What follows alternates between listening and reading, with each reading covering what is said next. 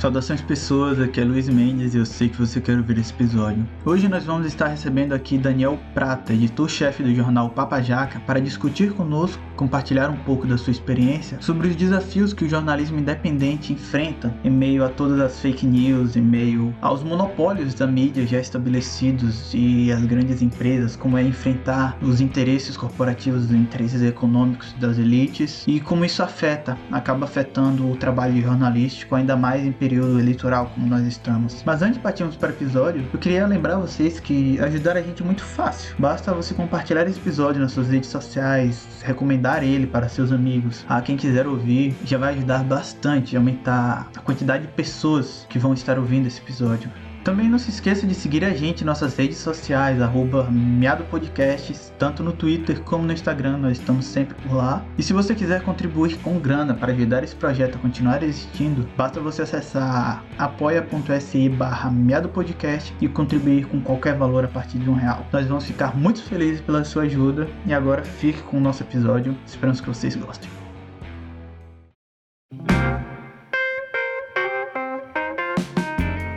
Daniel Prata, que prazer estar recebendo aqui para compartilhar um pouco da sua experiência conosco aqui nesse programa. Bacana, prazer é todo meu na verdade, viu? Então, para quem não conhece, o Dan, ele é o editor-chefe um jornal digital independente chamado Papajaca.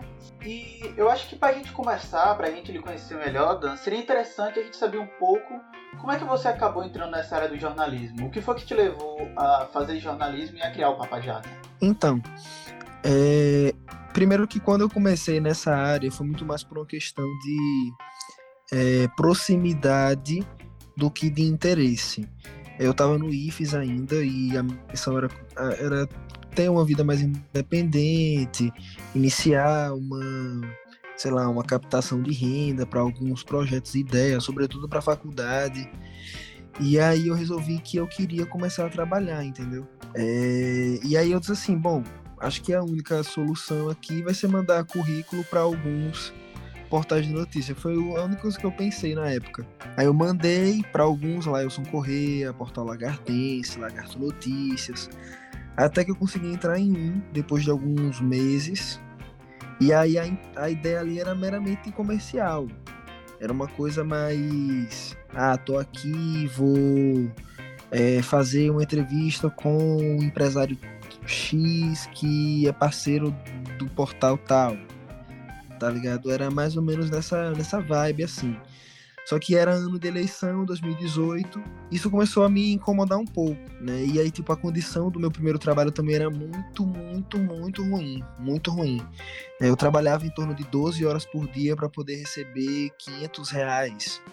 É, sendo que o meu segundo mês de trabalho eu nem recebi até hoje, na verdade. Então, assim, foi realmente um, um momento muito difícil e já me incomodava ali o caráter. É, meramente comercial da coisa, até mesmo do ponto de vista político. Até a política era levada para dentro da imprensa de maneira apenas comercial. É, e isso me incomodava bastante. E esse foi o começo, né, de quando eu comecei a me interessar de, de verdade, né, porque aí eu comecei a, na verdade eu já tinha, né, um contato com, com o meio é, independente de jornalismo, que era o Media Ninja, por conta de diversos que eu fiz parte na época, e, que inclusive você acompanhou por conta do IFES e tal. Eu tive um contato com o Mídia Ninja bem breve, quando o Lula veio também a Lagarto, eu, eu, fiz a colaboração é, de cobertura e tudo mais. E aí, isso tudo junto naquela, naquele mesmo período me fez criar interesse pela área.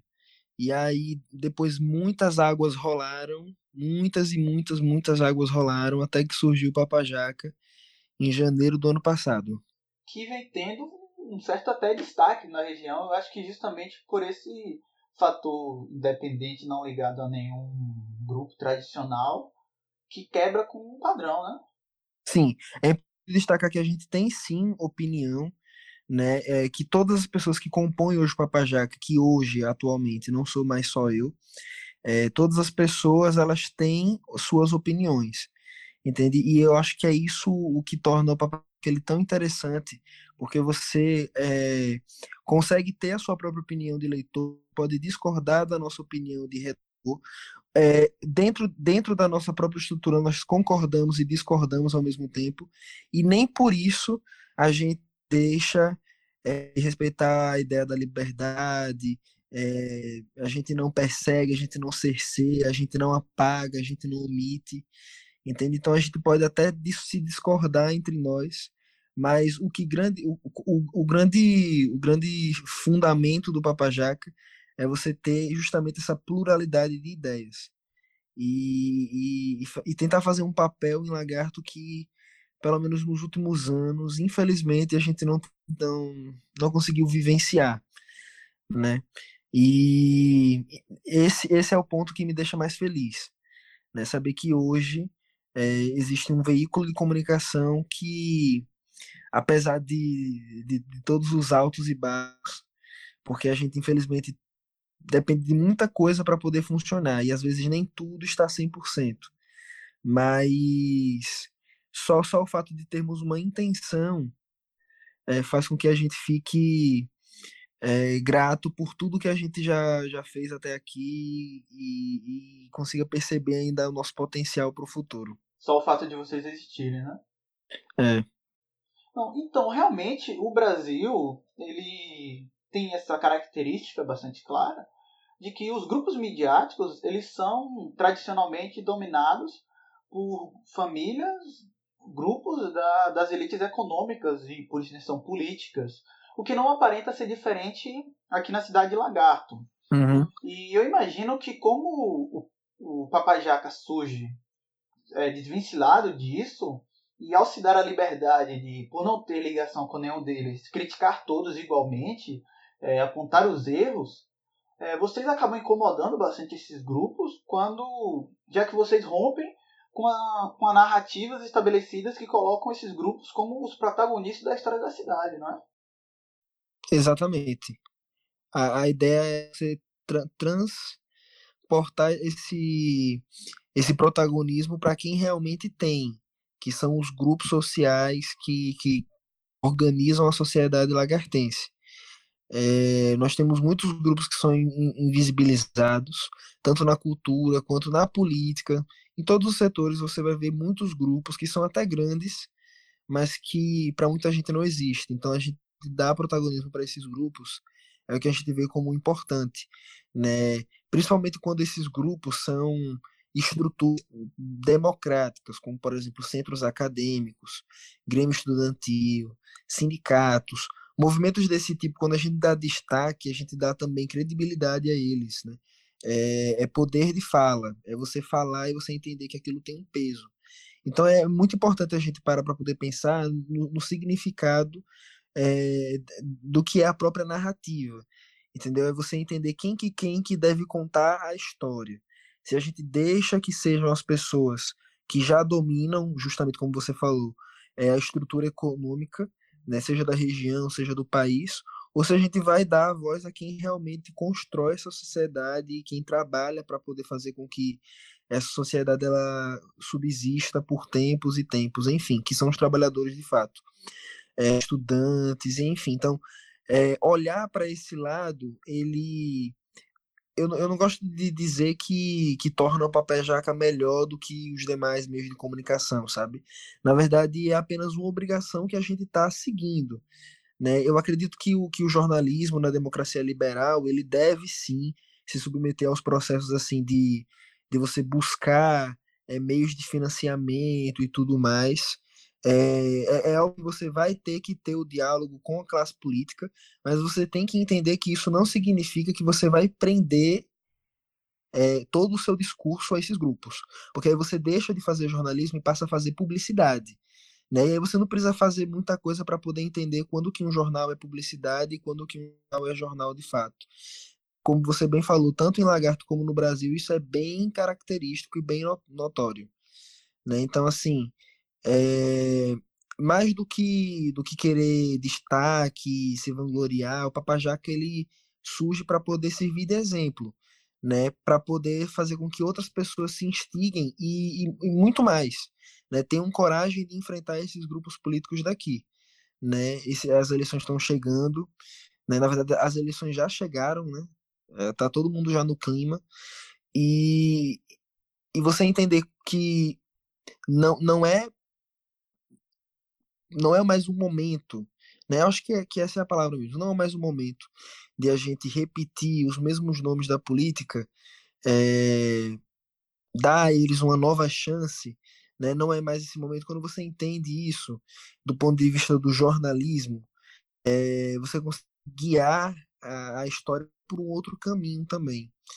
É, e, e essa é a grande questão, porque você começa a entender que é possível você assumir um lado em toda essa história, sabe? E eu acho que é preciso a gente assumir esse lado é, no contexto local daqui. É, o jornalismo errou muito, por exemplo, em 2018, quando não quis mostrar de fato quem que era Bolsonaro. Tratou como se fosse um meme, tratou ele como se fosse uma piada, tratou ele como se fosse algo bem pequeno. Então eu acho que a gente precisa entender que os perigos eles existem. E todos esses anos, se a gente permaneceu na mesmice aqui em Lagarto, foi justamente porque todo o discurso esteve entregue a esses grupos econômicos, que são mais do que grupos políticos. São grupos econômicos, econômicos que se aproveitam do discurso político para poder se manter no poder. Né? Então, a tarefa hoje nossa é justamente mostrar que eles estão apenas interessados em permanecer lá. E, enfim, essa é que é a grande questão. Eu acho interessante isso que você citou, da forma como você colocou, porque quebra um pouco com, com aquele mito é, que, que, se construiu ao longo dos anos de que o jornalismo é imparcial e limpo, que ele não tem nenhum interesse, que ele não tem nenhuma narrativa, como se o, o jornalismo estivesse apenas expondo, quando não é bem assim. Exatamente. Todo jornal ele tem a linha editorial dele, ele vai ter um discurso a qual ele é voltado, ele vai ter as ideias a qual ele quer propagar. Exato. Você tem jornais, você tem meios de comunicação, você tem meios que vão ser mais comprometidos com passar é, uma visão mais, não sei se neutra seria bem a palavra, mas mais comprometido para mostrar todos os fatos, é, para tentar tendenciar menos. E você vai ter outros que vão querer justamente isso, pegar apenas a parte que interessa e descartar as outras partes. Eu acho que isso fica bem evidente recentemente, a gente está gravando isso dia 28, porque dia 21, vale a memória, você teve aquele editorial da Folha de São Paulo chamado Jair Rousseff, que vai traçar aquele comparativo entre o Bolsonaro e a Dilma Rousseff, esse comparativo. Logo em seguida, no dia 25, começou uma discussão no Twitter por causa de um tweet de uma colunista, uma jornalista da própria Folha, que foi a Sabine Reggetti, que ela questionando o, como é que as pessoas gastam dinheiro com outras coisas, mas não gastam dinheiro, não pagam 20 reais por mês para se manter informados no que ela falou de um jornalismo de boa informação. Isso foi quatro dias depois. Então eu acho que já está em tempo de rever quais são os meios de comunicação que nós escutamos, que nós damos atenção, quais são as narrativas que nós compramos, como você falou, e que existem determinados grupos que só o que eles querem é a manutenção do poder. Porque eu vejo, pelo menos eu vejo claramente, que quando você quer comparar é, o Bolsonaro com o Lula, com a Dilma, com o PT, esse mito aí do é, bolsopetismo que estão criando, é uma tentativa de. Porque foi um esforço midiático tirar o PT, enfraquecer a narrativa do PT, que acabou sendo um tiro pela culatra. Se tiveram vitória tirando quem eles queriam, eles perderam a não conseguir colocar quem eles queriam. E agora eles estão tentando correr atrás do prejuízo, é, querendo botar tudo no mesmo bolo, sem olhar as particularidades, quase que sem compromisso com o que, deixou, o que deixa esses dois grupos tão diferentes quanto eles são. Na verdade, isso faz muito sentido. Absolutamente muito sentido. É, quando você começou em relação ao ser imparcial é, toda aquela coisa que todo mundo muito fala e tal, é, eu gosto muito sempre de frisar essa, essa, essa ideia de que eu falei no início, de que o que importa, na verdade, é a liberdade de opinar, sabe? É, porque, assim, quando você vai expor um determinado fato, você expõe o que de fato aconteceu, entendeu? Eu não posso negar quando o, se o meu lado político, se a minha, se, se o grupo concorda comigo erra, entendeu? Eu não posso omitir isso. É, eu não posso esconder e fingir que nada aconteceu só porque é o grupo com que eu concordo, senão eu acabo transformando é, a política muito mais numa guerrilha do que num debate saudável. Então, para o jornalismo, ele é necessário que você de fato exponha o fato como ele de fato aconteceu. É, só que isso não impede, ao mesmo tempo, você de ter opiniões, de você ter lados. Quando, por exemplo, a gente está falando sobre é, SUS, por exemplo, Sistema Único, Único de Saúde, você vai debater sobre em algum momento é, da vida do Brasil.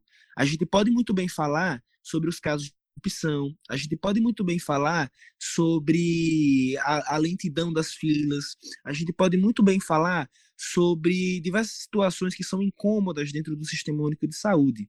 Só que aí o debate, ele não, por via de regra, ele não vai ser e não deve ser o fim do SUS, entendeu? Você não pode comparar o fato, ou melhor, você não pode é, procurar no fato de o SUS não funcionar da maneira como gostaríamos que funcionasse, é, o argumento perfeito para poder acabar com o sistema único entende? E isso se aplica a todas as outras situações sociais que a gente é, convive. É, a gente hoje, por exemplo, está passando pela greve dos Correios. Na verdade, eu não sei em que pé anda, porque é, eu estou um pouco desatualizado esses dias, que a minha vida está muito sobrecarregada. Mas a gente tem, tem vivido a, a, greve dos Correios. Eu mesmo tenho muita entrega, tinha muita entrega para receber, e a maioria eu recebia, apesar da greve. É, e, e, ali você vê sempre, né? Situações dos Correios, a galera reclamando de atraso no, nas entregas, seja é, por conta da, da greve ou não, mas isso não significa necessariamente que a gente precise privatizar. Então, assim, o que eu quero dizer que existe a de eu contar os fatos sem querer me utilizar deles para poder é, sustentar um argumento e omitindo fa outros fatos. O que eu quero pontuar é isso. Então, assim, o grande perigo do jornalismo não está em você ter uma opinião, em você assumir um lado e assumir uma posição. E sim, se você está omitindo alguma informação para poder sustentar o seu argumento. E se o argumento que você quer sustentar é justamente o argumento que, que privilegia apenas a classe mais rica, então aí, para mim, você, no caso, está é, cometendo um erro duplo o primeiro de omitir e o segundo de omitir em função de oligarquias, entende? Então, quando você traz isso para Lagarto, você encontra justamente é, o, qual é o guia que a gente tem que seguir aqui quando, quando a gente está falando de discurso e de debate político e de tudo mais. É, a gente precisa assumir posicionamentos, porque são os posicionamentos, a forma como a gente se posiciona, que vai determinar como que a sociedade ela vai se organizar e se comportar a partir desse posicionamento tomado. E quanto mais pessoas se posicionam a favor de alguma ideia ou algo do tipo, né, porque o discurso ele tem a ver com a massa e não necessariamente com o indivíduo. Então, a partir do momento que você tem mais e mais pessoas né, se organizando em torno de um mesmo pensamento, você tem uma sociedade sendo mudada aí. Então, quando o jornalismo ele assume uma posição que não era assumida anteriormente, você pode ter certeza que em pouco tempo, em pouco tempo você vai ter um outro discurso, uma outra ideia. Então, você tem que ter muita responsabilidade na hora de falar. Não é não é se ficar numa bolha de que a gente tem que opinar, tem que conversar. É você entender que na verdade a gente precisa de muito mais atores conversando e debatendo. Pluralizar esse tipo de debate. E aí a gente encontra em Lagarto, né, se a gente seguir esse caminho, um, uma luz no fim do túnel para essa política de 70 anos aí que a gente tem. É, eu, eu, eu sou eu gosto muito de sempre que olhar para a política em lagarto eu, ultimamente eu tenho focado muito em política lagartense assim falo porque são as eleições desse ano né então assim é, vamos dar a César o que é de César, principalmente na questão do tempo. É, em 2018 a gente falou de nação e agora a gente fala da nossa cidade. Então, é, eu, sou, eu gosto muito sempre de comparar o que aconteceu nacionalmente com o que acontece aqui. É, eu gosto de fazer essa comparação justamente para que as pessoas entendam que a política ela funciona sempre da mesma forma, né? Só que às vezes um campo maior, às vezes em um campo micro, né? E aí nesse campo micro, por que, que a gente não pode é, agir aqui da mesma forma como age lá, quando é no campo macro?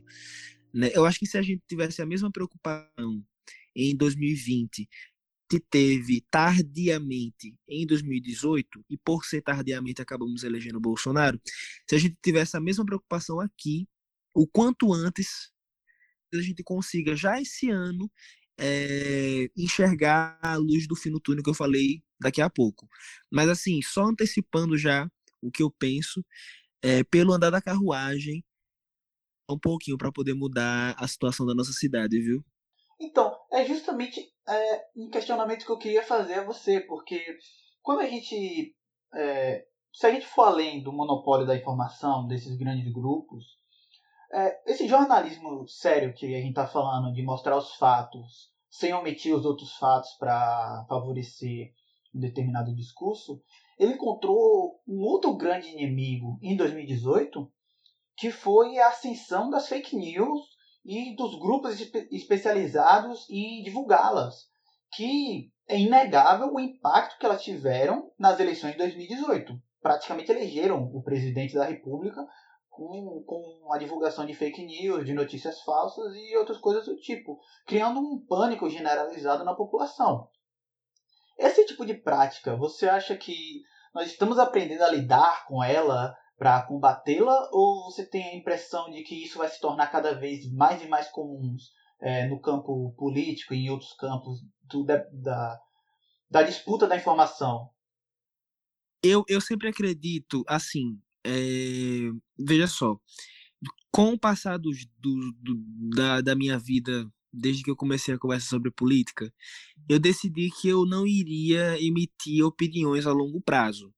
Eu não eu não eu não sei prever porque é, eu não eu não consigo prever e eu me limito também porque eu não quero falar algo que eu não consigo prever. Mas uma coisa que eu tenho certeza é que tudo o que vai acontecer no, nos próximos anos vai depender de como a gente vai se posicionar hoje. Isso com certeza é, quando eu digo que eu tenho é, quase certeza de que, pelo andar da carruagem, como eu falei da outra vez, é, a situação da nossa cidade vai permanecer por mais um pouco de tempo da forma como ela já é, é pelo fato de que a curto prazo já dá para poder notar isso, entende? É, mas assim, eu tenho muita esperança de que as pessoas elas, elas aos poucos vão se politizar mais. É porque assim, quando a gente vai olhar uh, mundialmente falando, a gente está no momento de aquecimento das massas, né? Que começou no início dessa década e ainda não terminou. A gente acha que terminou, mas não terminou. É... No Brasil, em especial, eu acho que a gente só está conseguindo segurar o barco ainda por conta do auxílio emergencial. Mas assim que acabar, a gente vai ver umas ondas aí de de eu acredito particularmente de que assim que acabar o auxílio a gente vai ver umas ondas sociais aí bem malucas. Eu não sei o que, é que vai acontecer, mas muita coisa vai acontecer. É, porque assim. Eu ouvi uma expressão uma vez que eu acho muito interessante, que é, é a esquina do mundo. Você não sabe, você não tem como ver o que é que está à frente, mas você sabe que vai ser algo totalmente diferente do que você já viu. Exatamente. E eu, eu tenho essa mesma, mesma, mesma, mesma sensação em relação a, ao que nos aguarda. Porque, assim, a situação que a gente já vive hoje já é inédita. Né? A gente não esperava estar tá passando por uma pandemia. É, a gente não esperava, muito menos, que é, um terço da economia estaria sendo movimentada por conta de, do dinheiro meramente do Estado, sabe? É, e a gente não sabe como vai ser o Brasil depois sem esse dinheiro do Estado. A gente absolutamente não sabe. Então, é realmente algo que, que a gente não sabe o que, é que vai acontecer. Mas assim, eu só espero que, independente de tudo o que aconteça a nível nacional e a nível local, os posicionamentos das pessoas sejam é, não pautados pelos discursos gigantes, mas pelos discursos coletivos que também são grandes, mas que são maiores por são ainda maiores pelo número de pessoas que, que seriam beneficiadas por esse discurso. Um discurso de defesa daquilo que é social, como o SUS, é, de uma renovação política em Lagarto que, que se refere a superar um modelo político familiar e hereditário, é, não apenas nesses dois sentidos, mas assim, todos. Um discurso que seja do povo e para o povo. Exatamente, exatamente. Eu acho que essa é a grande preocupação que a gente tem que ter. É, que vai acontecer alguma coisa, vai. Que vai ser surpreendente, vai. Mas o que a gente precisa fazer é mudar a consciência. E aí eu queria aproveitar até para poder parabenizar você pela iniciativa que você está tendo com o podcast, porque eu tenho certeza né, que independente do número de pessoas que venham assistir ou ouvir, no caso, o podcast, é, qualquer pessoa que ouvir é, o conteúdo que você tá, que você planeja, que você é, produz, é, eu sei que você está falando comigo hoje, eu não sei com quantas pessoas você já falou, com quantas pessoas você pretende falar, mas só o fato de você ter essa intenção já demonstra que existem jovens preocupados com é, o debate saudável, o diálogo, o conteúdo, a reflexão, a nível local ou não. E isso me dá um pouco de esperança. Você não é a única pessoa que eu tenho visto tomar iniciativas do tipo, mas é justamente sobre o que eu estou falando. A gente precisa se posicionar, mudar a consciência, entendeu? É, então, assim, parabéns. Não, muito obrigado. E eu acho que isso é justamente um reflexo que está acontecendo, porque se por um lado a gente está vendo assim é algo que está se tornando bastante comum. Não sei se você tem Twitter, se acompanha. Pelo seu tempo eu acho que, que não, porque Twitter é coisa de louco, você tem que ter muito tempo para acompanhar tudo. Mas dá para perceber, mesmo que você não esteja no Twitter, pelo Instagram e tal, o crescimento daquele conceito do militante de sofá, que também um termo totalmente errado você chamar uma pessoa dessa de, de militante, mas que está se popularizando a ideia de que militante é a pessoa que fica fazendo textão no Facebook, que fica fazendo essas coisas. E essa é uma parte que principalmente me incomoda porque você não está tendo uma produção, você não está tendo uma ação de fato. Se você for ver historicamente o que é o papel da militância em diversos momentos da história dos diversos grupos que fizeram esse tipo de, de ação, são grupos de ação, literalmente. São grupos que querem, acreditam nessas coisas através de ação. Então eu acho que ainda bem que está surgindo, como você falou, é, esse movimento também pela juventude, que é ainda melhor, de pessoas que estão dizendo que tipo, não dá para ficar sem fazer nada. Porque eu acho que é justamente esse momento. A gente viu em 2018 que ficar compartilhando coisa por, por aí pela internet só, no, dentro do seu ciclo de, de amigos, dentro da, da sua bolha social, que é a nossa realidade hoje, não leva, não tá levando muito a lugar nenhum, porque são as pessoas com as mesmas opiniões.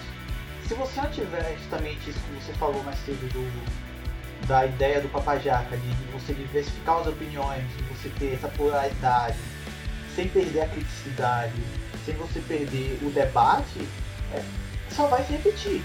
2018 eu acho que é justamente a consequência da nossa não ação, da nossa espera de que as coisas melhores. Não, porque o povo brasileiro não vai votar no Bolsonaro, é impossível um cara desse eleger. A gente ficou esperando e pagou para ver. Então acho que esse é o momento que a gente tem que de fato, não podendo ir para rua, fazer o que pode indo para a internet para construir, para mobilizar a sociedade de alguma forma para não continuarmos da mesma forma. Porque a gente tem muito discurso hoje, na, estamos na pandemia, que se fala muito em voltar ao normal. Só que também não dá para voltar ao normal, porque o normal não era bom. O normal que a gente estava é, era horrível.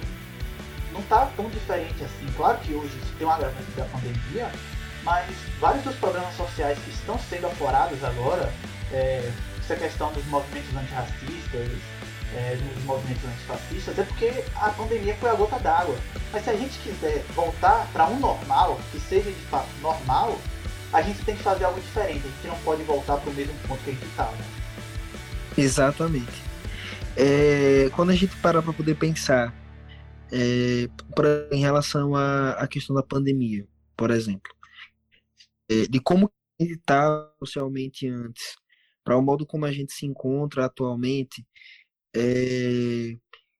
E isso quando a gente olha também, aí mais uma vez eu trago isso para o campo é, local. Quando a gente olha para o que era a sociedade antes, para o que é hoje, ela mudou totalmente. É, veja só, você fala, por exemplo, em relação à, à militância de telão, né? O que a pandemia mais fez foi triplicar essa realidade.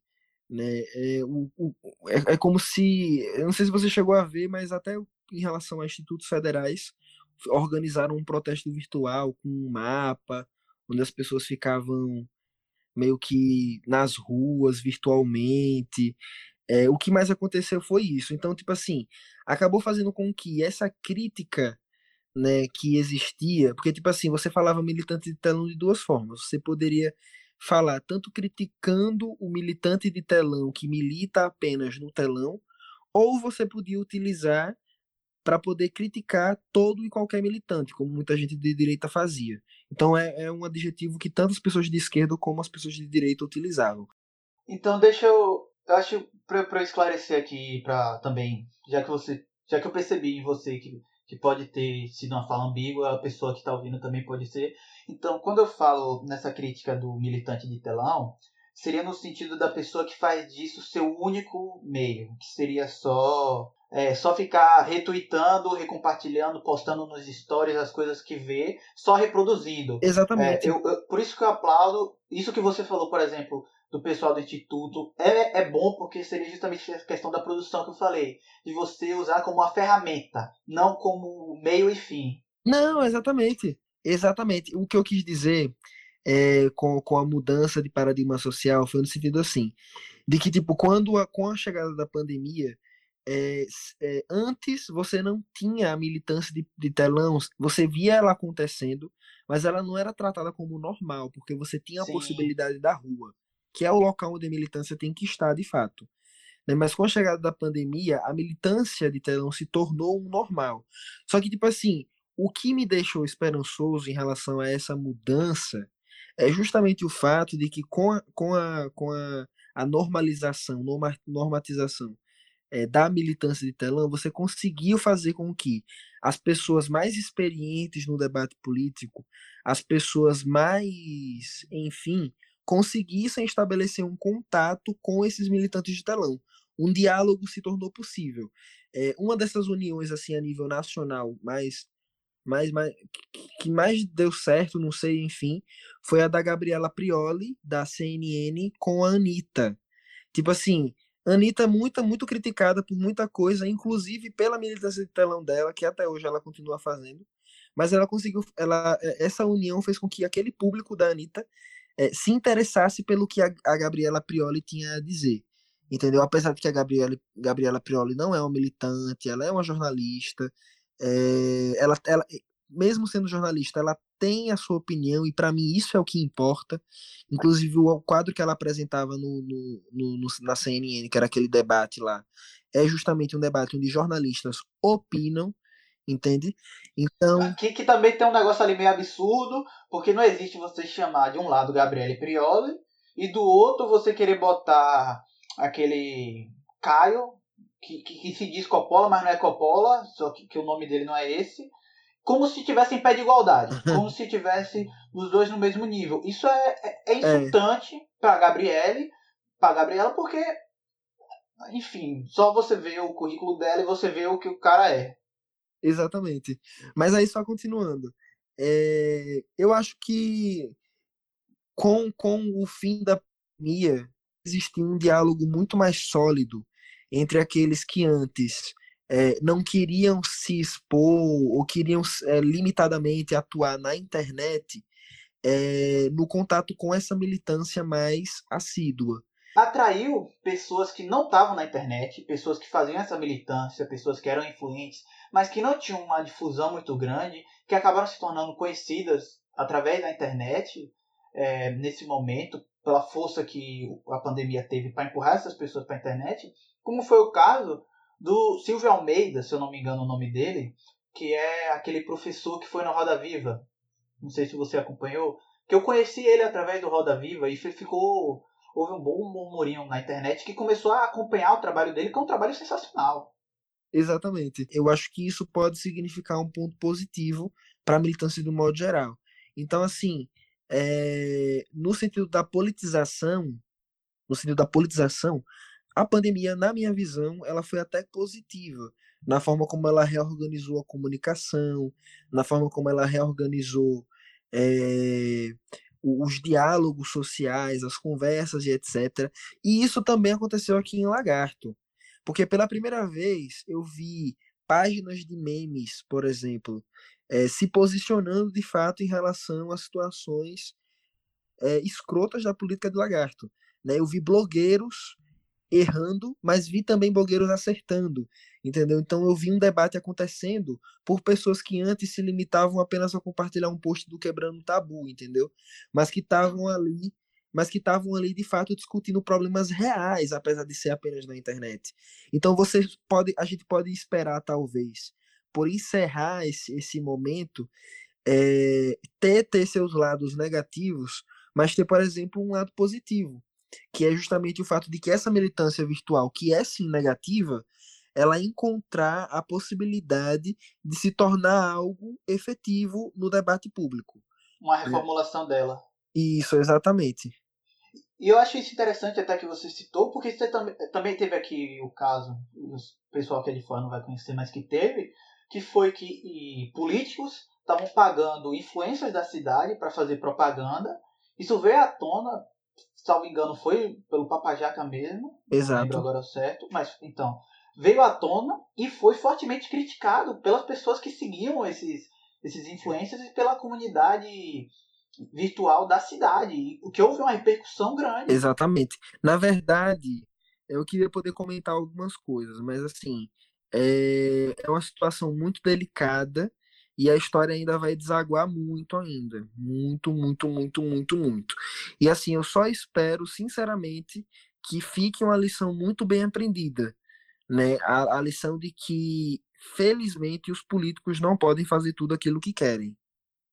Já que a gente está falando do impacto que a internet teve, na, que a pandemia teve na militância, na internet, na forma como a gente vê a internet como meio de propagação da informação, você acha que, que a mídia aprendeu alguma coisa com o que aconteceu em 2018 ou não? Eu acredito que sim. Pelo que eu tenho vi, na verdade, assim, é, eu tenho muito minhas dúvidas. Eu tenho minhas dúvidas, mas assim, eu acho que o que a mídia fez foi aprender a lição é, é porque quando a gente fala de imprensa, a gente não consegue falar como se fosse é, uma entidade homogênea, exatamente. A gente não consegue falar dela como algo homogêneo. Mas assim, eu acho que muitos setores da, da, da mídia aprenderam um pouco a lição. Sobretudo em relação a você. Sabe, a, a cultura do cancelamento? cancelamento que a gente hoje critica e finalmente critica, e que eu já fiz parte e que hoje não faço mais, é, ela não surgiu, ela, ela, ela tomou força na internet, mas ela surgiu antes da internet. Antes da internet, quem fazia cultura do cancelamento era a mídia, entende? E aí eu acho que hoje a mídia ela entendeu que esse não é o caminho em um Estado democrático de direito. Por exemplo, quando a gente falou lá no início em relação ao Partido dos Trabalhadores, né? Assim, não querendo defender o histórico de pessoas como José Genuíno, é, Delúbio Soares pessoas do tipo, mas assim, 13 anos depois de uma investigação que destruiu o histórico político é, de determinados grupos que faziam parte do PT lá em 2007, lá na época do mensalão, mas em relação a outras investigações, no, no dia da sentença, da demorada sentença, foram absolvidas. Sabe? É uma investigação que você abre no Ministério Público na véspera de uma eleição, como em 2018 aconteceu, que é quando chega agora, a delação é, é simplesmente cancelada porque não foi comprovado o que foi dito naquele momento. Então você tira um terço dos votos de um candidato através de uma delação é falsa para só depois descobrir que ela não tinha valor nenhum do ponto de vista jurídico, investigativo. O, o caso mais que chama a atenção nessa realidade é a própria questão da prisão do Lula, porque não inocentando, o, julgando ele, isso não, não é a gente que decide, mas é inegável o forte papel que a imprensa, mais especificamente a Globo, teve para virar opinião pública contra ele e acelerar o processo de julgamento dele que nunca foi tão rápido. E também o silêncio que, por exemplo, a mídia fez quando o general maior, o chefe de. Ah, eu não vou lembrar agora o termo certo, mas o, o general Eduardo, é, Eduardo Vilas Boas, se não me engano, que era o, o chefe maior do Estado, do, do Estado não, o chefe maior do Exército, na noite antes do julgamento da prisão em segunda instância no STF, fez uma ameaça indireta através de um tweet de que se a prisão em segunda instância não fosse aprovada, o, o exército poderia tomar parte. E todo mundo se calou ante uma situação dessa que viola, rasga a Constituição no meio. E a mídia simplesmente se calou porque era do interesse dela que Lula fosse preso e tirado da eleição. Completamente complicado. Completamente, completamente, completamente. E hoje, esse mesmo exército marcha politicamente é, ao lado do presidente, que antes protegido pela asa da mídia que não queria o PT, hoje é criticado por essa mesma mídia que parece ter aprendido o erro. Mas assim, se a gente for conversar aqui sobre qual que é o comportamento que a mídia nacional tem tido hoje, é, a gente vai se estender para um outro assunto. Mas, assim, a cultura do cancelamento, como eu vinha dizendo, ela surge muito mais a partir da mídia do que do público. E aí isso retorna aquilo que eu falei logo no início. O comportamento é, na hora de explanar, de expor, de mostrar e exibir um determinado fato, ele reflete não substancialmente, na verdade, de maneira muito, de maneira muito potente na forma como a sociedade ela lê e enxerga a sociedade de um modo geral. A, a forma como a sociedade se enxerga, no caso. Isso muda completamente.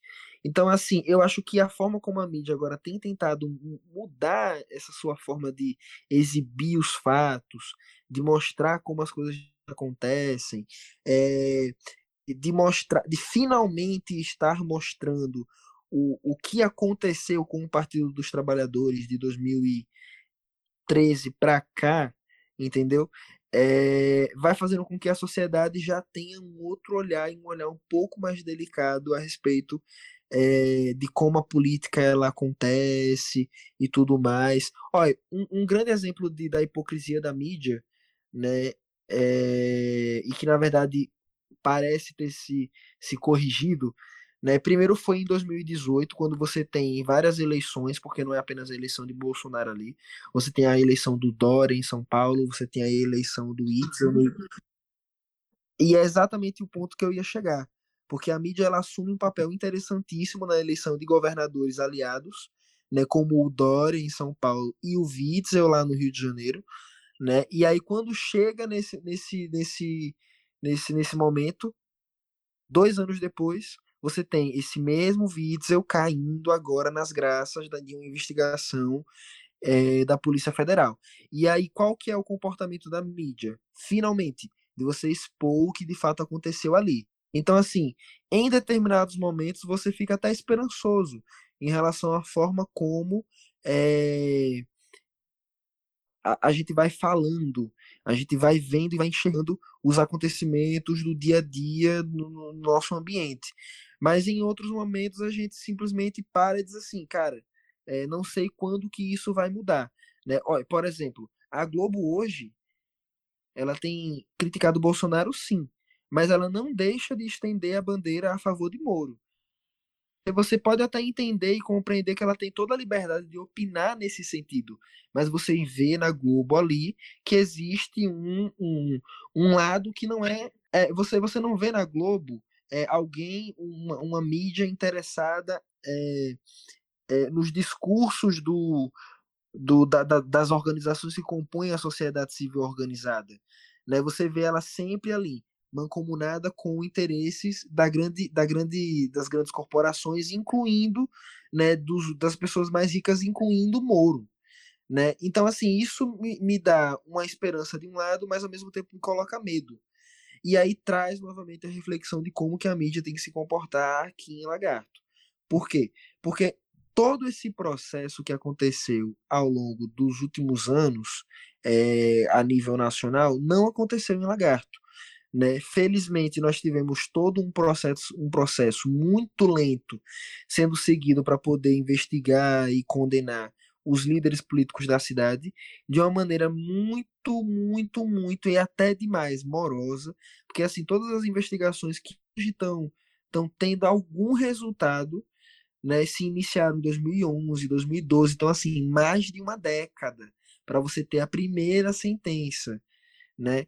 Então assim, é algo que realmente é, apresenta um contraste aí. Depois que você tem uma mídia que não está mancomunada com o judiciário para poder perseguir alguma, alguma entidade política ou não entende? E isso não é, inclusive, em nenhuma, nenhuma, nem mesmo as mídias que são mancomunadas com grupos políticos, você vê ela alinhada com o poder judiciário. Não porque não querem, ou porque não podem, ou porque não tem dinheiro para isso, mas porque, felizmente, a justiça sergipana, ela de uma maneira muito imparcial e muito direita na hora de tomar suas decisões, em todos os sentidos e âmbitos. É, em todas as cidades, em todos os locais, você vê a justiça sergipana, e aí, assim, eu, enquanto é, alguém que acompanha a política local, eu só tenho a, a parabenizar tanto a justiça como as organizações policiais e investigativas aqui do nosso estado. A Polícia Civil opera um trabalho muito bem feito aqui. E isso deixa a gente até orgulhoso um pouco. E dá esperança de que aqui em Lagarto, pelo menos, se alguma mudança vier a acontecer, que não esse ano, carruagem não está andando muito bem esse ano na política, mas assim, nos próximos anos existe essa esperança. Porque aí, repito, a gente tem, de um lado, pessoas e jovens interessados em mudar, você tem um grupo de imprensa surgindo para poder trazer uma nova forma de contar como as coisas acontecem, e você tem do outro lado também uma justiça que está preocupada em desempenhar seu papel de maneira imparcial. Então, assim, a gente tem medo por conta da forma como as coisas acontecem agora diante dos nossos olhos, aquilo que é sólido de verdade dá esperança, sabe? Tanto no seu sentido nacional, como eu já expliquei, como também aqui, no seu sentido municipal. Então, assim, repito aqui, que o que a gente precisa lutar hoje, muito e bastante, é para que as nossas instituições elas funcionem simplesmente. Né, para que a gente possa ter a garantia de debater, de se posicionar, de, de falar e tudo mais. Se a gente tá na pandemia e infelizmente tudo tem que ser na internet, vamos fazer na internet, vamos conversar, vamos debater. O que a gente não pode é fugir do debate e nem ao mesmo tempo ficar preso à mesmice. A gente tem que entender o que é que a gente tem como problema de verdade na nossa sociedade. E aí a gente vai conseguir mudar as coisas ao, aos, aos poucos. É, só, só enfatizando que eu gosto muito de falar na, na questão da mudança, mas é porque é só mudando que a gente vai conseguir mudar alguma coisa. não, tem, não tem outro jeito. Não tem outro método. Né? Tudo que a gente já viveu hoje, a gente é, já começou vivendo há muito tempo atrás. Não tem nada de, de agora que surgiu agora. Então a gente já experimentou o mesmo gosto várias vezes e parece que a gente ainda não enjoou. Você falou de. Quando você estava falando de como a mídia tem que se portar, como a mídia tem que apresentar os fatos, eu acabei me lembrando que. Eu não sei se você conhece o Thiago Torres, que ele tem um canal no YouTube. Ele estuda Ciências Sociais na USP. E ele é de região periférica. E ele criou um canal no YouTube chamado Chavoso da USP, para falar de temas sociais. E essa semana agora passada, se não me engano, ele lançou um vídeo falando sobre é, esse jornalismo investigativo apelativo que a gente tem. E isso me lembrou muito esse insight de como a mídia deve se portar. Antes da gente terminar.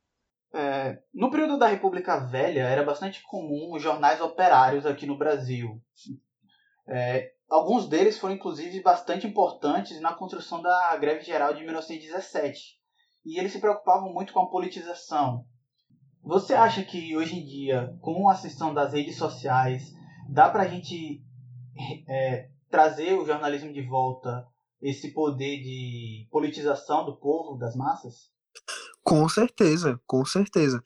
Na verdade, isso é parte de tudo que eu venho tentando falar aqui é, na necessidade, na verdade, de que haja essa politização. Não existe outro caminho, tem que existir isso. Isso precisa acontecer. Se a gente ficar achando que política não é para poder ser debatida, se a gente ficar achando que as coisas vão simplesmente acontecer e a gente não, não tem participação na, na, na forma como o mundo caminha, a gente vai continuar simplesmente alienado A gente vai acordar de manhã cedo, vai sair, vai trabalhar, vai voltar e vai manter esse ciclo e a gente não vai receber nada em troca. A gente vai continuar adoecendo e a gente não vai a gente vai continuar não tendo vaga no hospital. A gente vai continuar é, envelhecendo sem ter uma apostadoria digna, a gente vai continuar trabalhando sem ter um posto digno, a gente vai continuar tendo todos esses tipos de, de situação, né? Em relação a estudantes, por exemplo, vocês vão continuar indo para a escola em um ônibus superlotado, vocês vão continuar indo para a escola no ônibus sem banco, vocês vão continuar indo para a escola chegando lá com porta quebrada, com banheiro podre, é, com matagal tomando conta, talvez não no IFES, porque haja aí um, um uma autonomia orçamentária, uma autonomia também é, do ponto de vista estudantil e dos professores e que talvez deve, devesse ser replicado em todas as outras escolas esse modelo, porque deu certo, né? É uma escola que eu poderia dizer até mesmo que, que tem como base o, o princípio mais, mais radical do socialismo, que é você ter uma escola completamente estatal e que forma estudantes, pelo menos assim, no, no, no, a proposta inicial era essa né, de profissionalizar a classe trabalhadora, pensando em como desenvolver os filhos da classe trabalhadora. Eu fui, inclusive, para um congresso lá em Brasília, do IFES. O, eu esqueci até qual era o nome, mas, salvo engano, era o próprio CONIFES. Eu não sei se é esse o, o nome. É porque eu já, já, já tem muito tempo, já esqueci. E houve um, um seminário que ele falava somente sobre isso. Foi o seminário central do evento profissionalizar os filhos da classe trabalhadora. O que Marx tem a dizer sobre isso? Eu achei interessantíssimo o, o, o ponto de vista de como o Instituto Federal de Sergipe era organizado. Mas, enfim, o que eu quero dizer é que, tipo assim, existem boas ideias, como o IFES, por exemplo, mas muitas outras ideias, e que, na verdade, todas essas propostas e conjuntos e, e, e portfólios de ações e etc., elas só vão tomar e elas só vão existir também a partir desse, dessa conversa, dessa politização, desse debate, dessa, dessa organização social, dessa ideia de, de você coletivizar o debate, de você se coletivizar em grupos, e, e, e enfim, nada, absolutamente nada vai dar certo no, no ponto de vista de mudança se não houver esse debate. E a mídia principalmente através da internet, das redes sociais e etc. Hoje, que existe esse, essa possibilidade de diálogo muito mais forte, é, tanto pela situação que a gente se encontra, quanto pelo avanço tecnológico que a gente acabou tendo, principalmente agora que a gente está caminhando para o 5G também, então a comunicação vai entrar em níveis assim jamais experimentados. Então a mídia precisa se aproveitar disso para poder fazer com que a sociedade avance. E aí é que volta aquele, aquele dilema. Será que o futuro que nos espera é o quê? Uma mídia muito mais potente, mais voltada para grupos oligárquicos e por isso mais potentes no sentido de é, acumular os discursos apenas para essas classes mais ricas, ou a gente vai encontrar uma mídia que, por estar num contato muito mais direto com a população, vai se compadecer diante daquilo que o povo tanto tem a falar e a dizer. Né? Então a gente precisa se preocupar com isso. Eu acho que a gente precisa focar é nisso, em como que os debates eles vão ser construídos ao longo dos próximos meses, semanas, dias, anos, décadas, enfim. Se de uma, de uma perspectiva mais popular ou não. Mas que a politização ela tem que acontecer, tem que acontecer. E, e é isso e a gente precisa se movimentar, a gente precisa se movimentar porque nada do que nós temos nos foi dado. Tudo que temos foi conquistado. Exatamente, exatamente. Daniel, consideração final, se você quiser deixar suas redes sociais, contatos, é, o espaço é seu agora para terminar. Porque depois dessa. Não tenho, não tenho nada mais a considerar. Acho que as suas perguntas foram perfeitas em todos os sentidos. A gente conseguiu preencher bastante é, o, na verdade, eu acho que eu consegui falar tudo que eu consegui, o que, o que eu gostaria e teria de falar a partir daquilo que você perguntou. É, em relação às minhas redes sociais, acho também que não precisa, a gente não precisa focar muito nisso. É, quem estiver me assistindo aqui já me conhecer, fico bastante feliz por, por saber disso. Talvez não saber porque eu não sei. Mas se houver alguém que já me conheça e que veio aqui porque gostaria de me ouvir, tal, tal, tal, saiba que eu estou feliz por saber que você está me ouvindo. E, e isso para mim já é suficiente, sabe? É, como eu falei, a única coisa que eu tenho para poder enfatizar é que essa iniciativa ela é muito bacana. Ela não pode parar de acontecer. Então, assim, tanto você, Luiz, eu quero que você continue, que você não pare, que você sempre pense em inovar e fazer algo é, melhor e maior cada vez mais. Eu sei que você já, já faz muita coisa há muito tempo, você tem seu livro que eu não tive a oportunidade de ler, mas eu quero bastante ler. É, tem outros jovens aqui que eu conheço que também tem bastantes iniciativas do tipo como a Gisele, é, do IFES, que também lançou, já está no segundo livro né, que ela vai lançar. É, acho que esse tipo de coisa precisa continuar acontecendo e tanto você, como a Gisele, como tantos outros, é, precisam inspirar jovens que estão ouvindo esse podcast, por exemplo, nesse momento, a, a fazerem o mesmo, a se movimentarem não apenas por si, mas pelo próximo. Então, assim, eu acho que esse é o, o único recado que eu teria para poder dar agora, assim, de final, sabe? Não parem de agir, não parem de balançar as correntes, porque senão a gente acaba esquecendo que a gente está preso, sabe? A gente tem que balançar, se balançar para poder ver que as correntes existem e precisam ser quebradas. É, esse é meu recado final. E desde já deixo aqui meu agradecimento também.